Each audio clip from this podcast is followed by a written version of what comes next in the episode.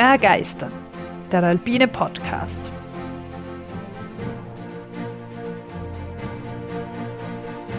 Wir tauchen ein in die Faszination der Berge und der Natur. Wir stellen euch die großen Abenteurer und Grenzgängerinnen vor.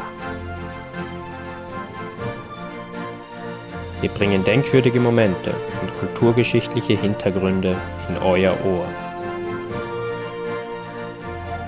Wir wollen euch begeistern. Herzlich willkommen zu einer weiteren Folge Begeistern. Ich freue mich ganz besonders, dass ihr alle wieder zuhört und natürlich noch mehr, Barbara, dass du mit von der Partie bist heute. Hallo, herzlich willkommen an alle auch von mir. Ich freue mich natürlich auch sehr. Ja, also schon vorab vielen Dank fürs Zuhören und ich hoffe, ihr freut euch genauso wie ich auf die neue Folge. Ja, schon eine Weile her jetzt wieder, gell? ja, dann sage ich, tauchen wir ein und diesmal gleich wortwörtlich. Am Gipfel eines imposanten und hohen Berges stapft eine junge, sportliche, bildhübsche Frau durch den knietiefen, pulvrigen Schnee. Schon vorab, dass du dir da nicht ähm, zu viele Gedanken machst, das bist nicht du. Ihr langes, braun-schwarz, leicht gekräuseltes Haar wird im kalten, frostigen Wind Trotz der tiefen Temperaturen trägt sie nur ein langes, beinahe schneeweißes Kleid, welches nur ihre linke Schulter bedeckt. Sie empfindet keine Kälte, sie fühlt sich sichtlich wohl in der, ja, doch für uns eher unwirtlichen Umgebung. Eine weiße Blumenkette schmückt ihren Kopf, beinahe so wie ein Stirnband. Ihr Blick schweift in die Ferne, gen Osten, direkt zur aufgehenden Sonne. Ein lose, zusammenhängendes Wolkenmeer bedeckt das Land zu ihren Füßen, dahinter schimmert ihr im morgendlichen Sonnenlicht ein dunkles, dunkles Blau entgegen. Das ist eine Sagengestalt. Ja, du musst noch warten. Entschuldigung, ich kann nicht. Sie schnappt sich ihren aus Holz gefertigten Schlitten, also ein Rodel, der jedoch völlig anders ist als diese ja, Rodeln, die wir so kennen. Der Schlitten ist wesentlich länger und viel tiefer gebaut. Die junge Frau legt sich bäuchlings auf den Schlitten und fährt, ja beinahe majestätisch anmutend, den Osthang des Berges hinunter, direkt Richtung Sonne. Auf halbem Weg trifft sie auf eine mysteriöse Fremde, ganz in Schwarz gekleidet. Die junge Frau in Weiß hält mühelos an, die tiefschwarz gekleidete Frau geht langsam auf sie zu. Die Fremde macht einen kleinen Schritt zur Seite und hinter ihr verborgen erscheint plötzlich ein Schlitten, ähnlich dem, mit welchem die junge in weiß gekleidete Frau eben den Berg heruntergerodelt ist. Mm, das ist so dieses Schlittenrennen äh, bei den Vulkanen. Ja. ah, Pelé und Kilauea oder so oh, in die du, Richtung. Oder? Ja, du nimmst schon, du nimmst schon etwas vorweg. cool. Die mysteriöse Frau, wir nennen sie noch mysteriös jetzt, weil ich glaube, weiß nicht jeder so viel wie du über diese Geschichte. Die mysteriöse Frau fordert zum Schlittenrennen auf. Völlig furchtlos lässt sich ihr gegenüber auf das Rennen ein. Sie ist sich ihres Sieges sicher. Kurze Zeit später ist das Rennen auch schon entschieden. Die junge, in weiß gekleidete Frau gewann mühelos. Sie einigen sich jedoch auf eine Revanche. Mhm. Um für faire Verhältnisse zu sorgen, tauschen sie die Schlitten diesmal. Aber auch dieses Rennen endet mit demselben Ergebnis. Und weil aller guten Dinge drei sind, einigen sie sich auf ein drittes Rennen. Das ist nett von ihr, ne, dass sie eben immer gewinnt und sagt, okay, dann kriegst du halt noch eine Revanche, okay, noch eine Revanche. Ja, ich glaube, sie steht da einfach drüber über diesen Schlittenwettbewerb. sie ist sich so klar. So wie ich mit dir beim Skifahren. Also es gibt ein drittes Rennen. Während die bildhübsche Frau in Weiß den Berg hinunterbraust, zischt es plötzlich bedrohlich vor ihr.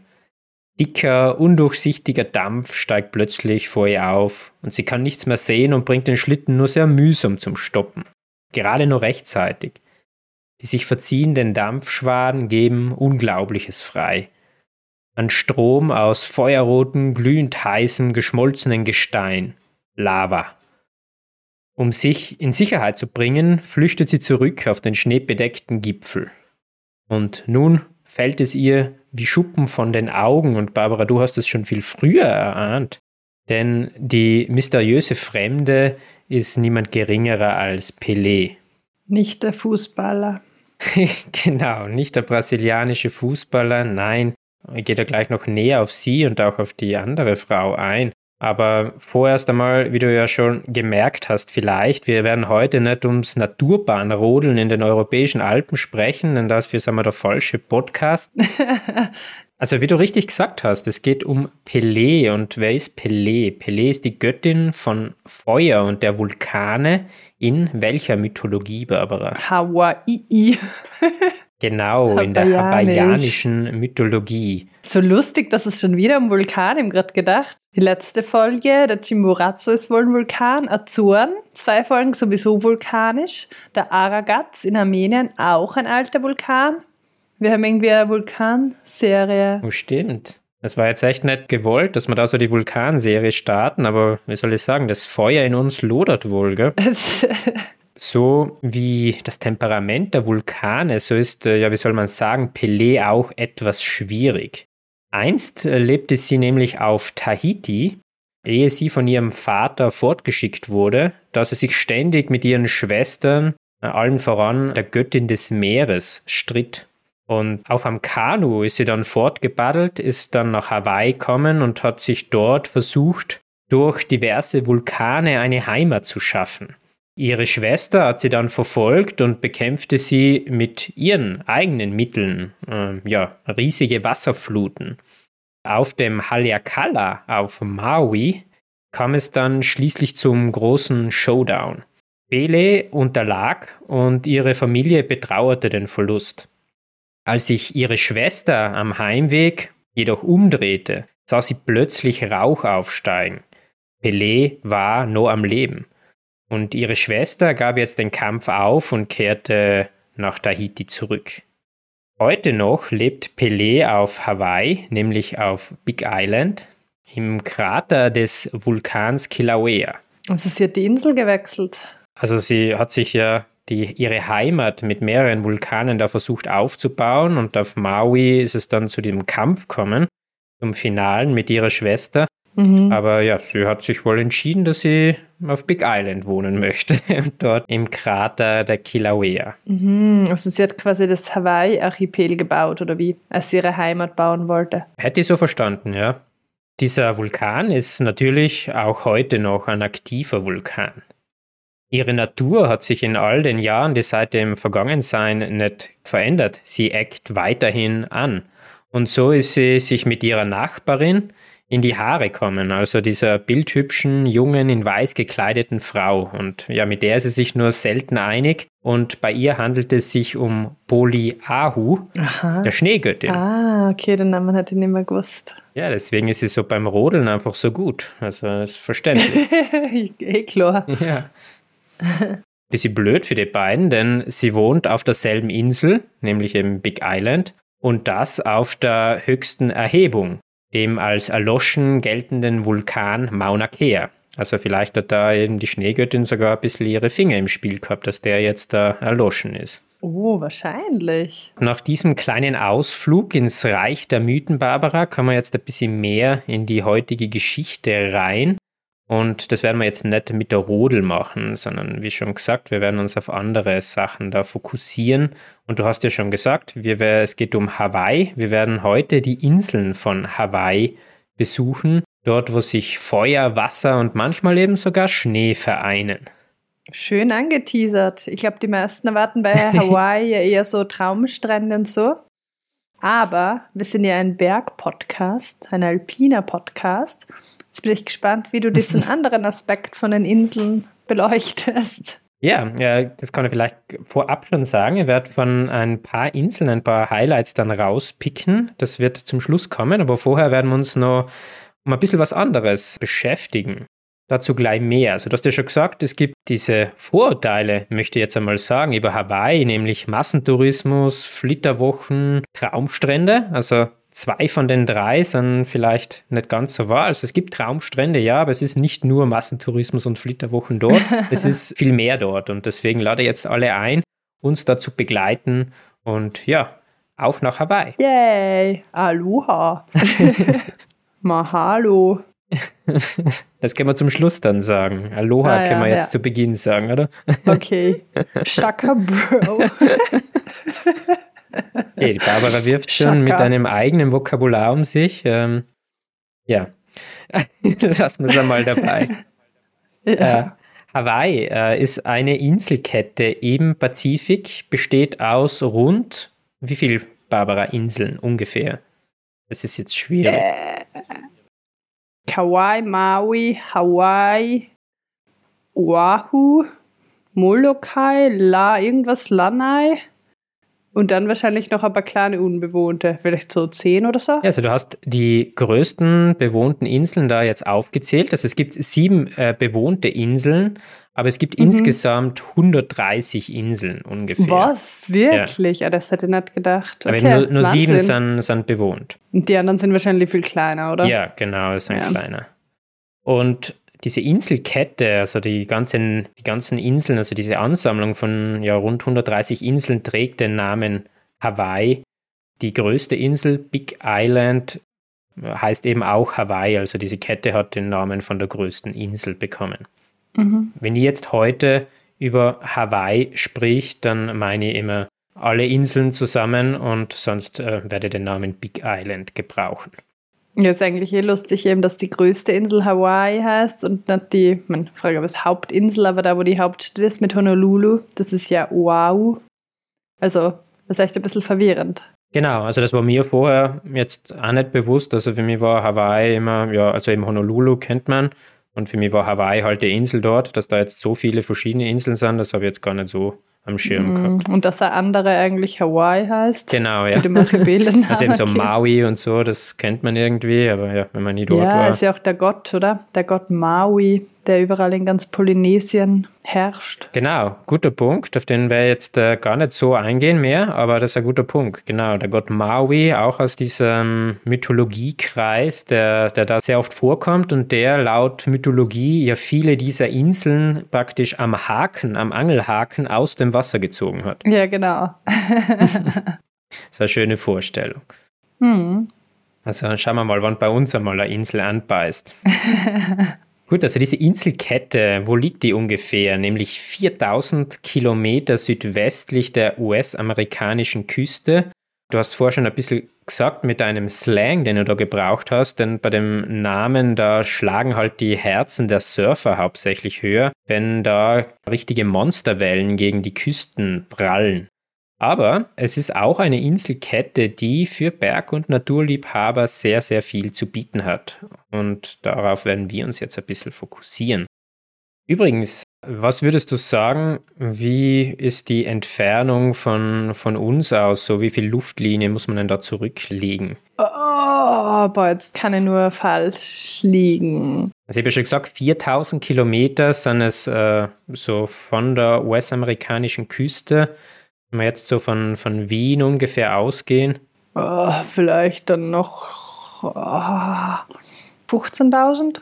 Es ist gar nicht so viel. Also es ist eine Luftlinie tatsächlich 12.000 Kilometer. Okay. Aber mhm. wollte jetzt anhand dessen einfach veranschaulichen, wie weit Hawaii nur von vom Festland Amerika noch entfernt liegt. Also wie weit man da schon wirklich im Herz des Pazifik eindringen. Ja, man denkt so, ja, LA ist ja schon fast da, aber na, Nein, es ist noch weit. ja, weißt du, wie lange wir damals hingeflogen sind? Wir sind ja von Alaska geflogen. Äh, glaub, aber dafür war das ja schon sehr Stunden, westlich. Glaube ich. ich glaube, es waren Wahnsinn. sechs Stunden von Anchorage. Ja, ich meine, waren, es ist halt sehr nördlich, aber dafür ist Alaska ja schon auch sehr weit im Westen. Genau, also man fliegt eigentlich so ziemlich Nord-Süd dort, ja. Du hast ja schon angesprochen, du würdest da natürlich hinfliegen. Man ist aufgrund der Entfernung auch durchaus schlüssig. Aber hast du dir mal überlegt, wie da die ersten Menschen denn etwa hingekommen sind? Habe ich mir überlegt, ja, Tobias. Wir haben circa zehn Podcasts darüber angehört und mehr in Polynesien bereist und Infoschilder aufmerksam gelesen Also ja, ich habe es mir überlegt. Ich will jetzt nicht deine Pointe das spoilern. Nein, das war. Aber natürlich mit dem Schiff. ja, mit dem Schiff, das stimmt, wobei wir da jetzt sagen müssen, eigentlich ist es ganz einfach die Antwort, denn es ist genauso wie einst die Göttin Pelé und das ist mit dem Kanu. Ah, mit dem Waka. genau. Also ich weiß nicht, ob es auf Hawaiianisch auch Waka hieß, aber in sehr vielen da der polynesischen Sprachen war es immer Waka. Genau. Es gibt da einige, einige Informationen natürlich schon darüber, wie das da äh, passiert ist. Ich bin da jetzt auch bei Weitem kein Fachmann auf dem Gebiet, aber ich versuche das jetzt ganz kurz zu umreißen, aber ich hole dabei jetzt sehr weit aus und hoffe dadurch ein bisschen mehr Informationen innezukriegen, wie vielleicht das andere Podcasts da vor uns schon gemacht haben. Ja, voll gerne. Cool. Bin gespannt. Um das jetzt ein bisschen zu verstehen, wie das passiert ist, da müssen wir jetzt weit, weit zurückgehen. Und ich gehe wirklich weit zurück, denn Barbara, die Wiege der Menschheit, da hast du bestimmt schon mal davon gehört, oder? Ja, die Wiege der Menschheit sagt man in Afrika, oder? Wobei ich ja gelesen habe, dass genau. man das irgendwie, irgendwer hat das gemeint, widerlegt zu haben, oder? Ja, es gibt da viele Theorien, wie Menschen sich über den Globus, über unsere Erde verteilt haben. Und wie schon gesagt, ich bin jetzt da kein Fachmann und halte mich einfach an die aktuell gängigste Theorie. Und das ist äh, die Out of Africa Theorie. Mhm. Also die besagt, wie der Name schon sagt, dass die Menschen ausgehend von Afrika die Kontinente dieser Erde besiedelt haben. Mhm. Und grob skizziert beginnen einige Menschen vor ungefähr 100.000 Jahren Afrika zu verlassen und erreichen über die arabische Halbinsel vor ungefähr 40.000 Jahren Europa. Mhm.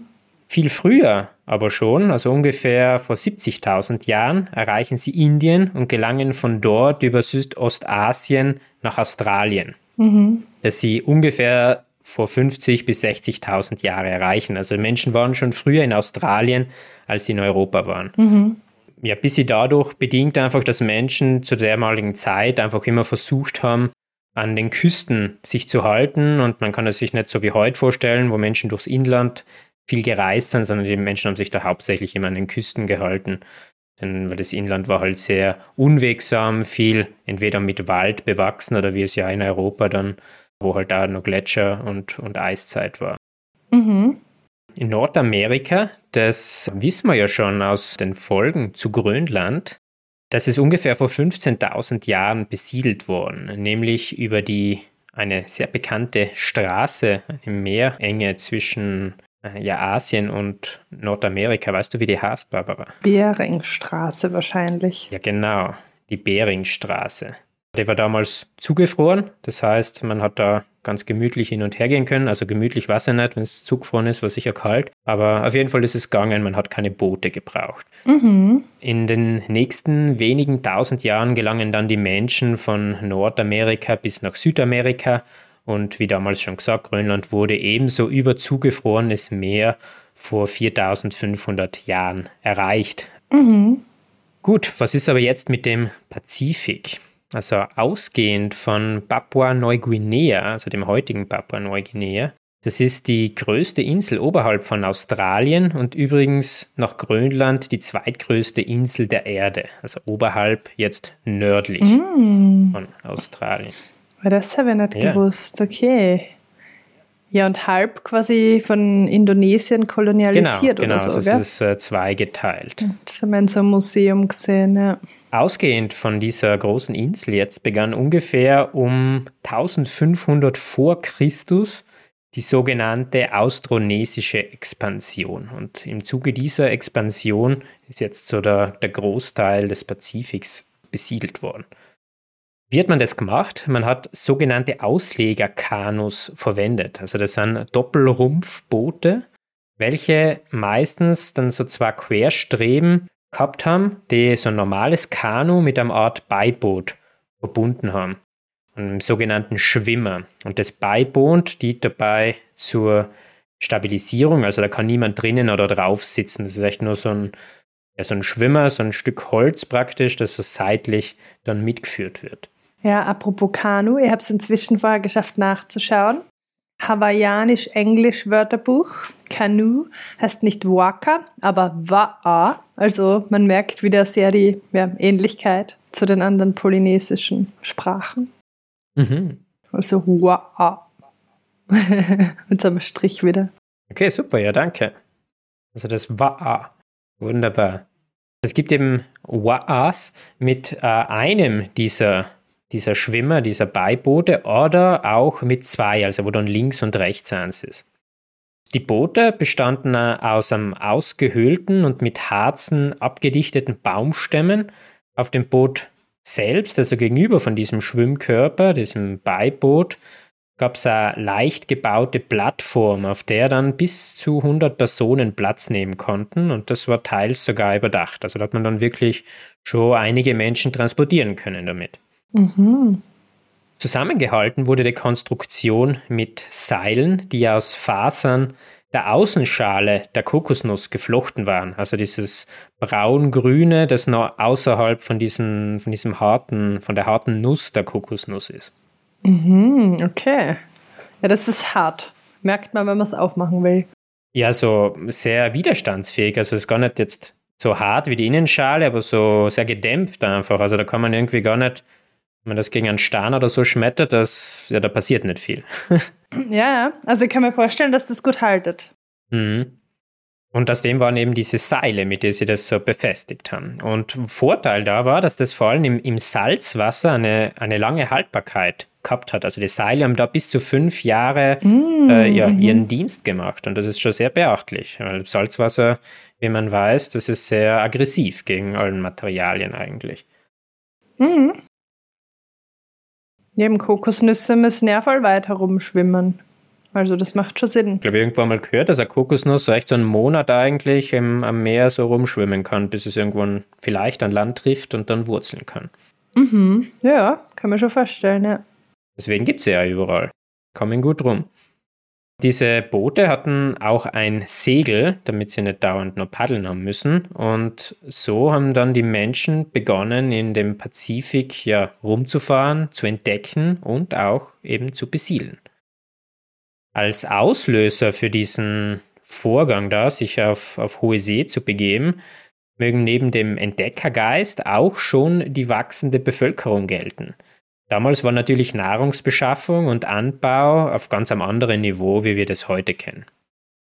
Um 1500 vor Christus schwärmen jetzt also einige Gruppen von Menschen mit Auslegerkanus von Papua-Neuguinea aus, nämlich Richtung Osten, Richtung Pazifik. Jetzt ohne Karte ist es ein bisschen schwierig, aber ich versuche das kurz im Kopf ein bisschen ja, zu malen. Aus heutiger Sicht natürlich, und ich werde eine Karte in den Show Notes äh, auch verlinken, dann kann man sich das vielleicht am besten jetzt kurz mitschauen oder später einfach sich die Karte nochmal ein bisschen ansehen. Ja. Ja, also wir haben Australien und nördlich davon die große Insel, die von der wir schon gesprochen haben, Papua-Neuguinea. Und noch weiter nördlich gibt es viele, viele kleine Inseln, die heute als äh, Mikronesien bezeichnet werden. Mhm. Und nochmal nördlicher ist dann Japan. Papua-Neuguinea und die kleinen Inselgruppen im Osten bilden das heutige Melanesien. Und das heutige Polynesien ist das Herzstück des Pazifiks und es spannt grob gesagt ein Dreieck auf, das polynesische Dreieck. Die nördliche Spitze dieses Dreiecks ist Hawaii, die südwestliche Spitze ist Neuseeland und die südöstliche Spitze ist die Osterinsel, die heute zu Chile gehört. Und innerhalb dieses Dreiecks befinden sich natürlich noch viele, viele, viele weitere Inseln, unter anderem zum Beispiel Französisch-Polynesien, wo eben auch Tahiti liegt, das wir vorher schon besprochen haben. Mhm. Ja, jetzt du, Barbara, weißt bestimmt, was so die ersten Inseln im Osten sind, auf die die Menschen treffen könnten, die von Papua-Neuguinea aus mit Booten starten. Naja, jetzt habe ich gerade die Karte aufgemacht, weil du gesagt hast, wir sollen das machen. Okay, das hilft natürlich da auch. Da kommen die Salomonen. genau. Äh, die Salomonen, dieses Bismarck-Archipel, das liegt so leicht nordöstlich davon. Vanuatu, Neukaledonien und dann Fiji. Die gehören eben alle zum heutigen Melanesien. Und später dann Samoa und Tonga, womit dann erstmals das heutige Polynesien betreten wird. Mhm. Diese letzten Inseln, da vermutet man eben, dass, man's, dass die Menschen so 800 bis 900 vor Christus angekommen sind. Mega lang schon her, das ist arg, ja? Ja, also diese Zeit der Besiedelung, die war nicht eine große, lange Bootsfahrt, sondern hat natürlich zig Generationen gedauert. Mhm. Dort war dann natürlich auch noch nicht Schluss, denn der Großteil des Pazifiks, der war ja noch unentdeckt. Und im Laufe der nächsten 100 bis 200 Jahre erreichten sie dann die Cookinseln und die heute zu Französisch-Polynesien gehörenden Gesellschaftsinseln und die Marquesas. Mhm. Diese Inseln sollten jetzt zum Kern der weiteren Expansion werden, denn von dort wurden die verbliebenen Inseln in Polynesien erreicht. Mhm. Die Osterinseln um 1000, jetzt Achtung, nach Christus, also da ist jetzt viel Zeit inzwischen Zeit vergangen. Mhm. Das ist auch richtig weit weg noch, wenn man schaut. Genau, und dann ist es nochmal richtig weit nach Chile. mm. Und Neuseeland als einer der letzten Flecken der Erde, auf denen die Menschen ihren Fuß setzten, um 1200 nach Christus. Mm, das ist echt wahnsinnig spät, ja. So viel Zeit nur die Natur für sich gehabt. ja, das stimmt. Ganz viele spannende Vögel dort sich entwickelt haben. Mm. Gut, und wann war nun Hawaii? Ja, von diesen Gesellschaftsinseln, da gehört übrigens auch das heutige Tahiti dazu und eben von den Marquesas ausgehend, genau wie damals die Vulkangöttin Pelé, geht es in nordwestlicher Richtung nach Hawaii und das in über, Achtung jetzt, 4000 Kilometer Luftlinie. Wahnsinn. Also nochmal richtig, richtig weit entfernt. Mit diesen Bötchen, das ist echt arg, gell? Ja, also das ist da wirklich nochmal weiter, als dann Hawaii selbst wieder vom amerikanischen Festland entfernt ist. Wahnsinn. Die Navigation in solchen Gewässern, wo über tausende Kilometer kein Land zu sehen ist, das ist natürlich eine besondere Herausforderung. Und heute gelten die alten Polynesier deswegen als wahre Meister der Navigation. Sie orientieren sich an Sternen, an Strömungen, Wellenbildung und Veränderung Wolkenbildung und Wolkenzüge, aber auch an Tieren und Pflanzen. Zum Beispiel Vögel, Fische natürlich, Treibholz und eben andere Pflanzenteile, die da äh, ja, im Meer wachsen auch oder eben rumtreiben. Mhm. Dieses Wissen wurde über Generationen weitergegeben und ausgebaut. So zum Beispiel hatten sie manchmal Vögel mit an Bord gebracht und ließen einen Vogel frei. Und was macht der Vogel? Ja, der fliegt nach oben und schaut sich mal um. Und ja, was, Barbara, würdest du als erstes anpeilen, wenn du so ein Vogel wärst? Ja, Land natürlich. Genau, er sucht Land. Und dann haben sie einfach geschaut, wohin der Vogel fliegt und sind dem dann nachgefahren. Voll die gute Idee. Sehr intelligent. Das ich, das ist sehr einfach und äh, ja, ultra effektiv. Mhm. Mhm. Ja, oder mit den Wolken, oder? Hast du das jetzt schon gesagt? Genau, also ich habe gesagt, sie orientieren sich an Wolken, genau. Und wo bilden sich Wolken? Über dem Land, oder? Und dann ist ja auch Neuseeland, oder? Das ist Aotearoa, heißt doch auch lange weiße Wolke, weil sie da riesenlange Wolke gesehen haben. Genau, guter Einwurf. Ja, und so haben sie sich eben auch an den Wellenbildungen, also da kann man anscheinend kleine Differenzen finden ob jetzt eben Land in der Nähe ist oder nicht, also obwohl es noch jetzt gar nicht in Sichtweite ist durch die Erdkrümmung, haben sie da geschafft, durch die Veränderung der Wellen zu sagen, okay, da drüben muss Land sein. Und so haben sie sich, haben es da geschafft, wirklich sehr gut äh, hindurch zu navigieren. Das ist echt der Wahnsinn, ja.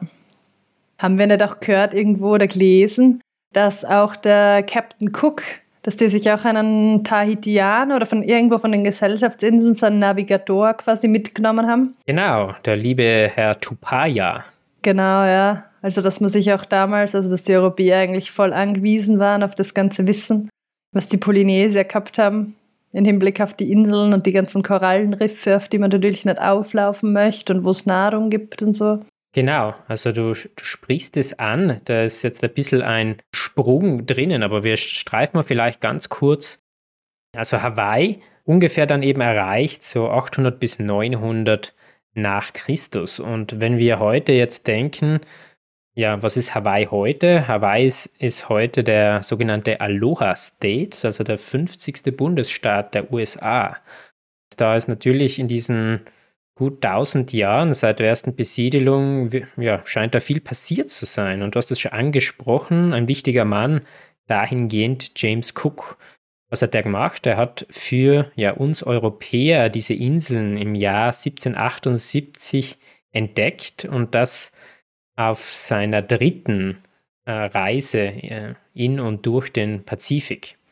Zu dieser Zeit gab es dort einige Königreiche auf den verschiedenen Inseln und dass das überhaupt eben James Cook, ich weiß jetzt gar nicht, ob er da am dritten Reise, ich glaube, er war nicht mehr dabei, dieser Tupaya, weil er vorher gestorben ist an einer Krankheit, aber ich glaube, er war an der ersten beteiligt und hat, hat da James Cook durch den Pazifik navigiert. Zu dieser Zeit, da eben, wo James Cook ankommt, da haben sich schon Königreiche auf den verschiedenen Inseln etabliert, die aber untereinander jetzt hm, ja, nicht unbedingt immer wohlgesonnen waren. Er hat dann ein bisschen Handel getrieben mit den Einheimischen dort und wie so oft haben die Europäer dann natürlich auch Krankheiten, natürlich ungewollt da zurückgelassen und die Bevölkerung in den nächsten Jahren hat sich da stark dezimiert, nämlich von 300.000 auf 60.000. Auf Hawaii meinst du jetzt? Auf Hawaii, ja. Mhm. In den folgenden 100 Jahren entwickelte sich dann Hawaii zu einem sehr wichtigen Handelsposten. Also Walfänger machten dort Station, Zuckerrohr wurde angebaut, Ananas wurde auch angebaut und die zwei wurden dann sehr intensiviert. Kamehameha, also ich hoffe, ich spricht das ungefähr ein bisschen so aus. König, also Kamehameha, Kamehameha, der erste, einigte dann 1810 ja gewaltsam diese Königreiche mhm. und war da der erste alleinige König dann Hawaiis. Dieses Königreich, ja, wir ahnen es schon ein bisschen, das war nur von kurzer Dauer. Was, ja, was war das für eine Zeit? Da haben natürlich sehr viele ja, europäische Staaten Interessen gehabt in abgelegenen Gebiete der Erde, um dort Kolonien zu gründen. Das heißt, sowohl Russen, Briten, und Franzosen versuchten da Hawaii und ihre Herrschaft zu bringen. Die USA pflegte anfangs sehr gute Beziehungen, sie missionierten, trieben regen Handel und bauten den Marinestützpunkt Pearl Harbor, äh, der spätestens seit dem japanischen Luftangriff im Zweiten Weltkrieg weltbekannt ist. Nachdem die Königin Lili Uokalani 1893 dann durch einen Putsch eingewanderter Europäer und US-Amerikaner gestürzt wurde, war das Königreich Hawaii Geschichte. Hawaii wurde zur Republik und Annexionspläne seitens der USA gab es da schon länger. Wegen der großen strategischen militärischen Bedeutung wurde Hawaii dann 1898 annektiert. Große Einwanderungswellen, hauptsächlich dann aus Asien und den USA, machten die Hawaiier zur Minderheit im eigenen Land. 60 Jahre dann nach dieser Annexion wurde eine Volksbefragung durchgeführt und ich glaube, du kannst das denken, wie das ausgegangen ist. Die Mehrheit stimmte für einen Beitritt zu den USA und Hawaii wurde somit zum 50. Bundesstaat. Ja, ich meine, logisch, wenn alles zugewanderte Amerikaner sind, ist halt ein bisschen unfair. Genau, ja ein bisschen sehr unfair, dass die sich das so irgendwie geschickt unter den Nagel gerissen haben. Genau, und diese Unfairness, die lodert natürlich auch heute noch, so wie es in vielen der Vulkane halt auch noch lodert. Und so Unabhängigkeitsbestrebungen, die gibt es auch heute noch. Allerdings lebt mittlerweile die Mehrheit der indigenen Hawaiier bereits auf dem amerikanischen Festland, unter anderem zum Beispiel in Las Vegas. Grund dafür sind zu hohe Lebenskosten die dann die indigenen Hawaiier zum Auswandern ja zwingt. Ja, schon blöd, oder? Dann kommen die anderen auf deine Inseln und treiben die Preise, weil jeder ein Ferienhaus haben will oder Hotel und dann ja, kannst du es dir selber nicht mehr leisten. Das ist schon ein bisschen arg eigentlich, ja. Ja. Hm. Und mittlerweile sind hoffentlich alle angekommen, egal ob mit Auslegerkanu oder mit dem Flugzeug. Wie eingangs schon erwähnt, besteht Hawaii aus rund 130 Inseln, wovon jedoch nur sieben besiedelt sind. Die meisten Bewohner, die leben auf Oahu. Du hast es eh schon gesagt, Barbara, dort liegt auch die Hauptstadt Honolulu Und dort liegt eben auch dieser vorhin schon erwähnte Militärstützpunkt Pearl Harbor. Ja, es leben ungefähr eine Million Einwohner dort. Und was gibt es dort auch noch? Was fällt da noch Bekanntes ein, das auf Wow? Naja, die Big Waves, oder? An der Nordküste. Genau, die Big Waves an der Nordküste und ganz der weltbekannte Strand, der von Honolulu, Waikiki Beach. Ah ja, ja, ja. Also für Surfer natürlich ein guter erster Anlaufpunkt. Aber wir wären ja natürlich nicht der alpine Podcast, wenn wir jetzt nur vom Surfen sprechen würden, auch wenn die Barbara sicher danach die ein oder anderen Tipps geben wird. Aber ich habe ja eingangs versprochen, dass Berg- und Naturliebhaber da auf ihre Kosten kommen werden. Und das Versprechen möchte ich jetzt natürlich halten. Die Inseln von Hawaii, die unterscheiden sich untereinander sehr stark. Es lohnt sich also definitiv verschiedene Inseln zu besichtigen. Generell jetzt einmal gilt, der Norden einer Insel ist feucht und deshalb mit grünem Regenwald überwachsen und der Süden der Insel ist äh, ja trocken und karg. Die Inseln selbst sind relativ klein, also die größte Insel, Big Island, ist auch die östlichste Insel, also jene Insel, auf der die Göttin Pele und die Göttin Poliahu ihr Schlittenrennen ausgetragen haben. und die ist ein bisschen kleiner als Tirol ohne Südtirol oder etwa halb so groß wie Hessen, damit sich das auch unsere deutschen Zuhörerinnen und Zuhörer vorstellen können. Dennoch gibt es auf jeder Insel mehr als genug zu entdecken. Wir selbst waren ja auf den Inseln Oahu, die Big Island eben, Maui und Kauai. Und ich würde jetzt einmal, wie schon vorher versprochen, zu einem Highlight einer jeden Insel euch alle mitnehmen. Und Barbara, da lasse dir jetzt einmal aufsuchen. Wo möchtest du denn gern anfangen? Mm, naja, so wie wir. Und weil es schön von oben nach unten ist, würde ich gerne auf Kauai anfangen. Okay, wunderbar. Kauai. Ja, was gibt es dazu zu sagen? Kauai ist die älteste Insel und deswegen auch die stark abgewitterte Insel. Also es gibt dort nicht mehr so hohe Berge wie auf den anderen Inseln. Und für mich das Highlight dort ist definitiv die Napali-Küste und die befindet sich im Nordwesten der Insel. Norden, du ahnst es schon, dort ist es sehr grün. Aber es gibt da nicht einfach grünen Regenwald, na, es gibt grün bewachsene, wild zerfurchte, steile Klippen mit bis zu 1000 Meter Höhe, die hinunter zum blauen Meer brechen. Und mal hier, mal dort versteckt sich noch ein kleiner goldgelber Traumstrand.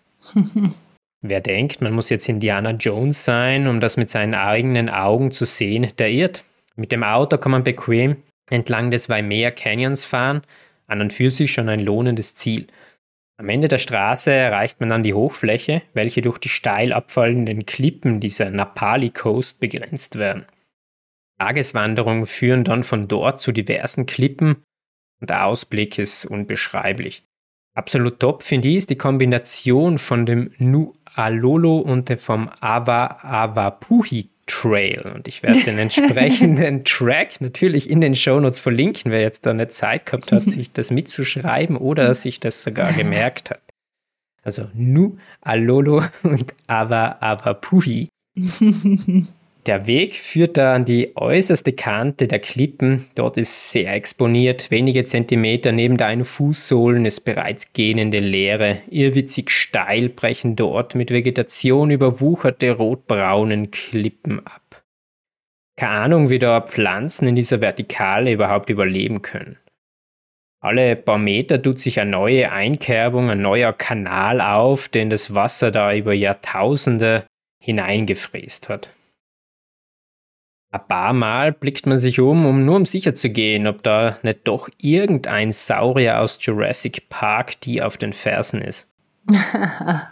Vor dir erstrecken sich Täler, in welche ja vermutlich noch niemand an Fuß gesetzt hat, und ganz, ganz unten, dort, wo das Blau auf die rotbraun-grün bewachsenen Klippen trifft, da ist ein schmaler Streifen, ein Sandstrand. Und wenn du denkst, ach, da wäre es schön, mal eine Nacht zu schlafen, zu verbringen dort, dann ist das natürlich möglich. Du musst dann noch rechtzeitig online eine Genehmigung dafür besorgen.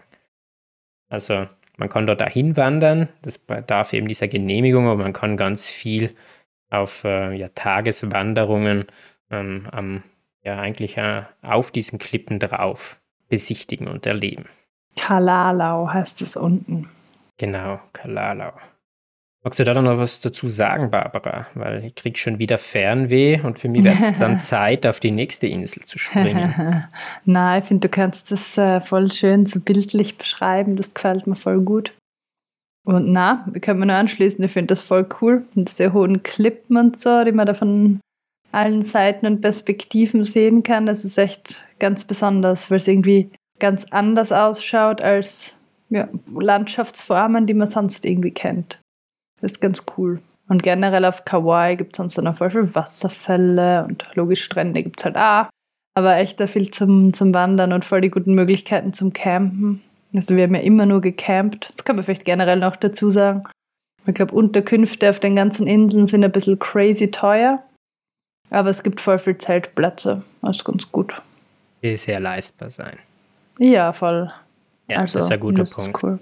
Also wirklich ein schönes Outdoor-Abenteuer Hawaii. Also man kann auch fernab dieser ganzen überzivilisierten Welt da sich ganz schön einleben. Absolut. Dann wird es Zeit für die zweite Insel, Barbara. Machen wir gleich in einer unserer Reihenfolge weiter. Maui.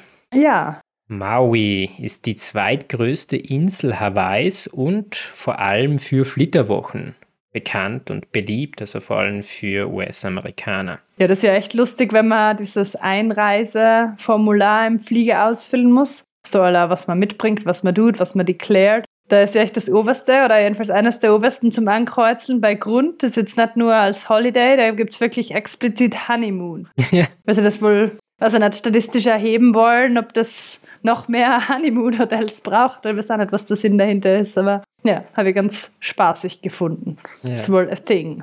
Ja, und auf dieser Insel, da liegt auch der Ort Lahaina, der Schauplatz eines verheerenden Feuers im Sommer 2023 war. Hm. Abseits der Luxushotels gibt es natürlich auch da für Naturenthusiasten einen wahren Leckerbissen. Und das ist aus meiner Sicht der Haleakala-Krater des gleichnamigen 3055 Meter hohen Vulkans, der gleichzeitig auch der höchste Berg der Insel ist. Mhm. Und das ist dort, wo ganz am Anfang, oder? Wo du gemeint hast, dass die Pelé zuerst, was sind sie zuerst gewohnt? Dort haben sie den Kampf ausgetragen. Ach, dort war der Kampf. Genau. Okay. Also mit ihrer Schwester, ja. Also nicht den, den, den Rodel-Wettkampf. mhm, mhm. Ja, und in diesen Krater, da kann man in zwei Tagen eine tolle Wanderung in den Krater hinein machen, durch den Krater hindurch und an einer anderen Stelle dann wieder herauskommen. Der Abstieg in den Mars würde ich das jetzt einmal nennen, denn so stelle ich mir irgendwie die ersten Schritte der Menschen am Mars vor, wenn es einmal so weit sein sollte. Es führt über roten, braunen, schwarzen Sand hinunter in ein großes Kraterbecken, das gespickt ist mit kleineren Vulkankegeln aller Farben und Formen. Mm, echt sehr surreal. Mitten hindurch schlängelt sich der Weg.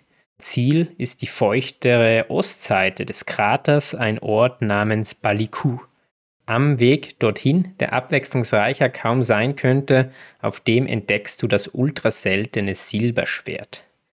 Ja, Barbara, das Silberschwert, nein, es ist nicht das Schwert König Arthurs und muss aus nicht aus dem steinigen Grund gezogen werden.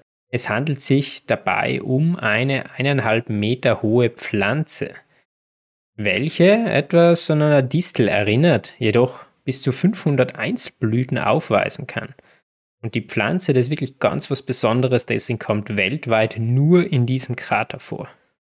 Wahnsinn, ja. Das ist ja generell oft der Verweis, oder wo sie gemeint haben, das eine Ding ist genau dort nur endemisch und das andere nur da. Und da gibt es natürlich dementsprechend Anstrengungen, dass man diese Sachen bewahrt und dass man nicht zum Beispiel durch ein äh, Waldfeuer, einen Waldbrand da riskiert, dass eine Pflanze einfach für immer ausgestorben ist. Genau, ja. Pflanzen und Tiere kommen dort sehr, sehr lokal vor. Ja. Und eine kleine Katastrophe kann halt, ja, dann die Art auslöschen. Ihr habt gerade geschaut, auf unserem Begeistern Instagram-Profil gibt es einen Post vom 19. September 2023.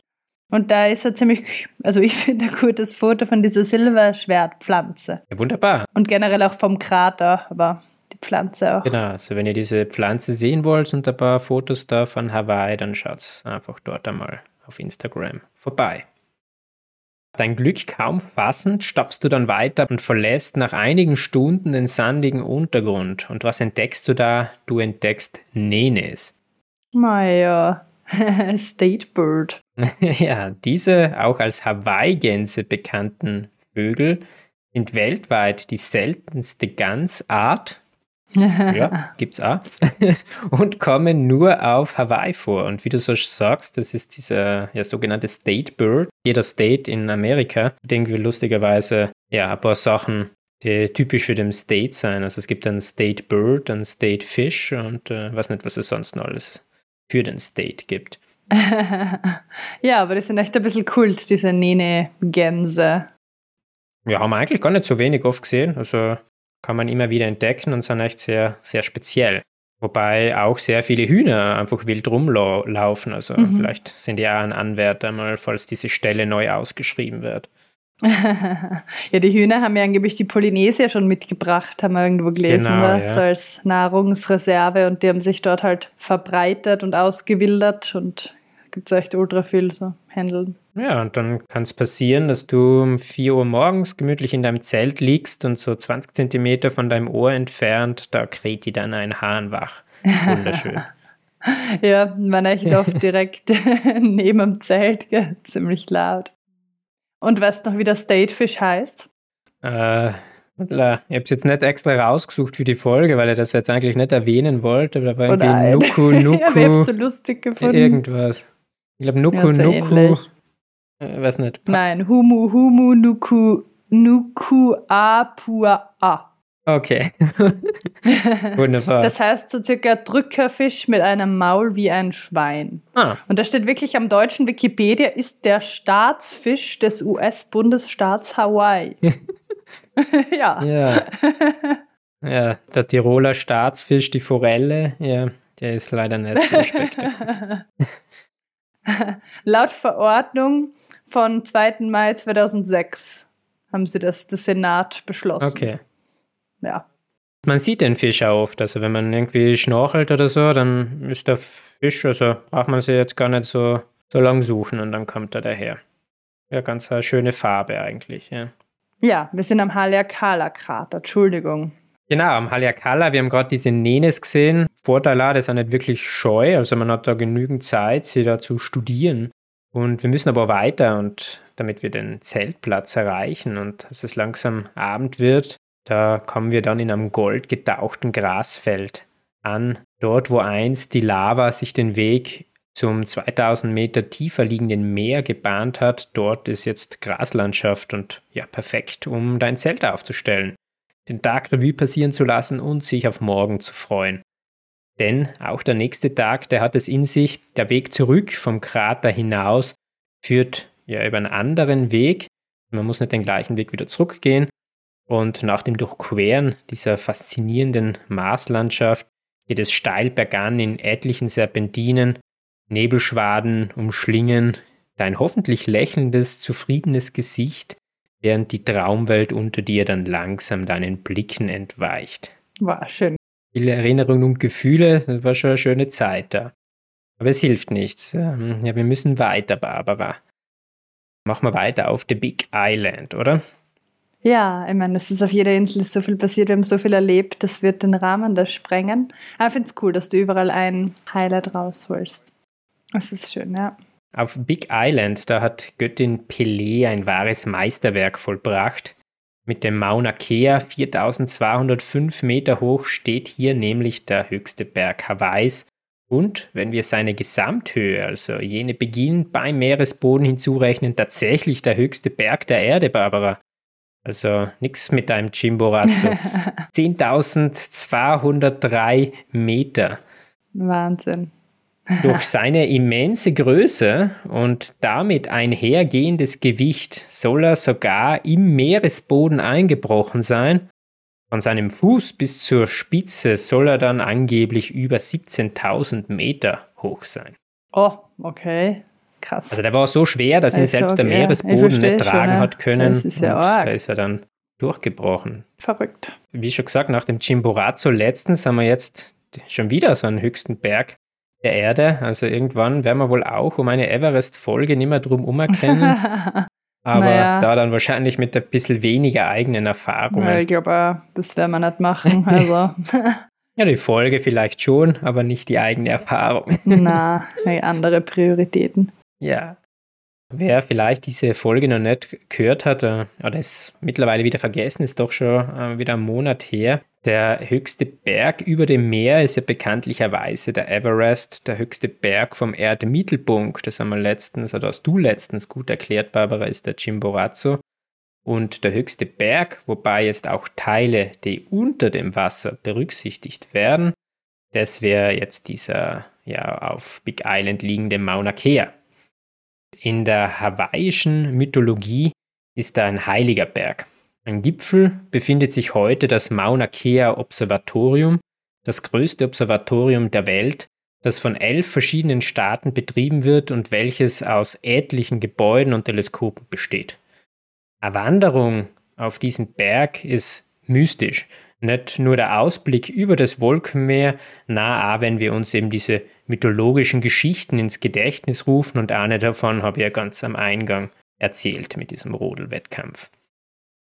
Wenn die Sonne untergeht auf diesem Vulkan, da wird man dann definitiv nicht alleine sein, denn Allradfahrzeuge dürfen da bis wenige Meter an den Gipfel heranfahren, aber dafür hat man als Wanderer die weitläufigen Berghänge dann ganz für sich alleine. Ja, das stimmt. Von dem her ist fast wieder ein Vorteil, dass die Straße da irgendwie das zerschneidet, weil dann kaum wer zu Fuß geht. Und man kann runterhitschen. ja, das haben wir gemacht. Raufgegangen und runtergefahren. Ich habe echt früher nicht gewusst, dass man das so hoch raufgehen kann auf Hawaii. Ich meine, 4-2, das ist ja richtig schon so, dass man die Höhe schon ein bisschen spürt.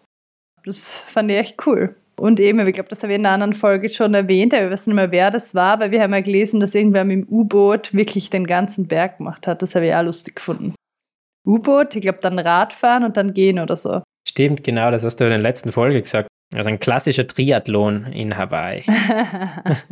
ja, weil ich das so lustig gefunden habe und weil wir auch geschaut haben, ob man den irgendwie vom Meer halt gehen kann also nicht unter Meer, aber vom Meer hat man es halt irgendwie lustig gefunden, aber das hat dann irgendwie nicht, ja, wären halt ultra viele Kilometer gewesen und das hat nicht wirklich passt. Ja, also der, der Berg ist wirklich sehr breit und deswegen muss man wirklich viele Kilometer machen, um darauf zu kommen. Also nicht so jetzt so ein steiler, klippiger Berg, sondern wirklich einfach so ein riesiger Panettone, der da steht. Panettone, ja.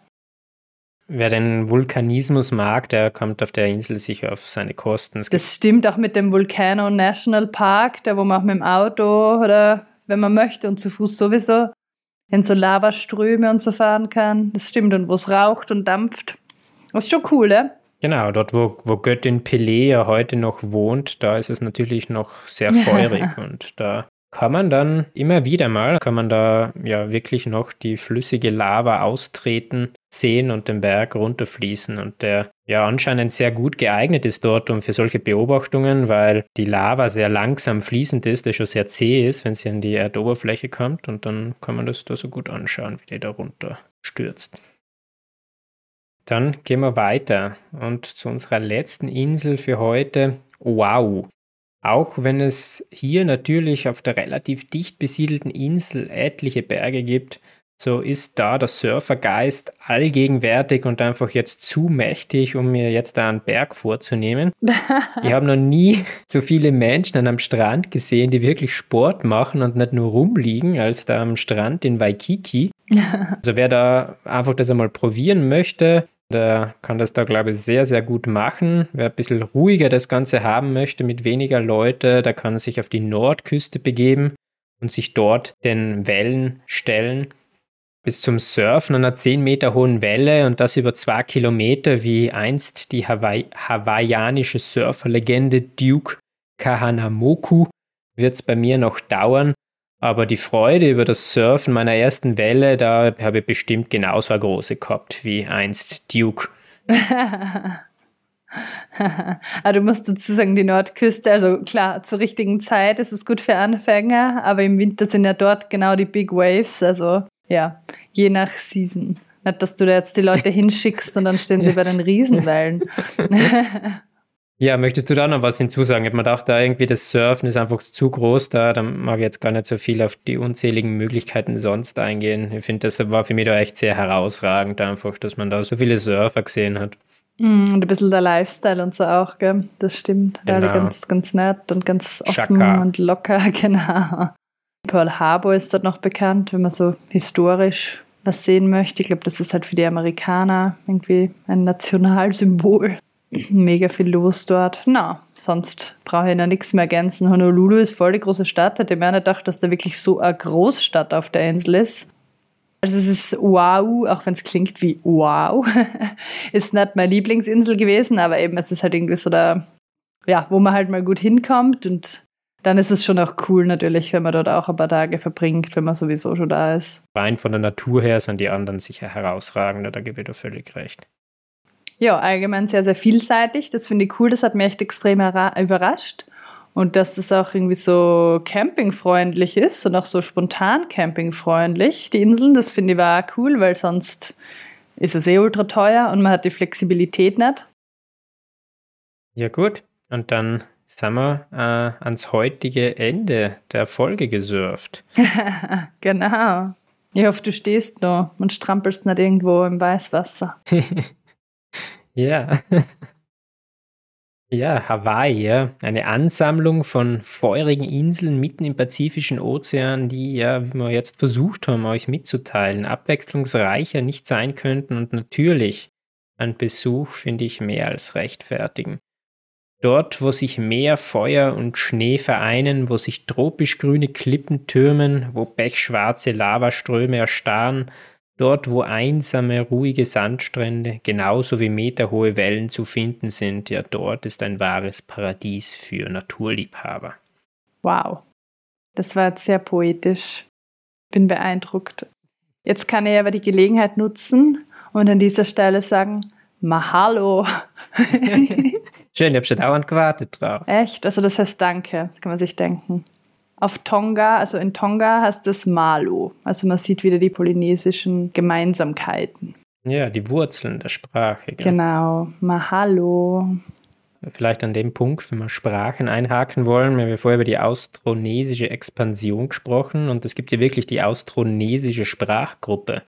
Ja, da können wirklich alle das, was Sie vorher so ein bisschen skizziert haben, gehört da dazu. Also das Mikronesien, Polynesien, Melanesien und dann auch ganz cool Madagaskar, weil das auch in dieser Zeit von diesem Südostasien aus besiedelt wurde. Mhm, das habe ich mal gelernt, ja, das ist echt lustig, dass das da dazu passt, ja. Neben die Sprache der Maori ist, also ist ja Polynesien, Neuseeland, finde ich ja lustig, dass das auch noch so ähnlich ist. Dass sogar so ein ja, Nicht-Kenner dieser Sprachen irgendwie, dass dem auffällt, so wie uns, ah ja, oh, das ist ja mega ähnlich. Ja, ich glaube, zu Zeiten James Cook war ja so, dass dieser Begleiter, den wir vorher erwähnt haben, Tupaya, der dann ja wirklich noch mit den Leuten sprechen hat können, obwohl die ja, ja seit äh, Jahrhunderten da voneinander abgeschnitten waren, aber die Sprachen halt doch noch irgendwie diesen Kern behalten haben und sie sich da verständigen haben können. Ja, jetzt wirklich Mahalo fürs Dabeisein freue mich, wenn wir uns das nächste Mal wieder hören. Und dann sage ich, macht's gut und bis bald. Bis bald. Schaka. Mahalo fürs Zuhören. Hat mich gefreut, dass ihr heute wieder dabei wart. Wenn ihr uns bewerten wollt, diese oder andere Folge, dann könnt ihr das entweder öffentlich machen auf YouTube unter der entsprechenden Folge oder Facebook oder Instagram. Oder ihr schreibt uns einfach privat eine Nachricht auf kontakt.bergeistern.com. Wir freuen uns natürlich auch immer voll, wenn ihr uns abonniert und uns Sterne gibt auf den verschiedensten Podcast-Plattformen, weil das einfach unsere Sichtbarkeit erhöht.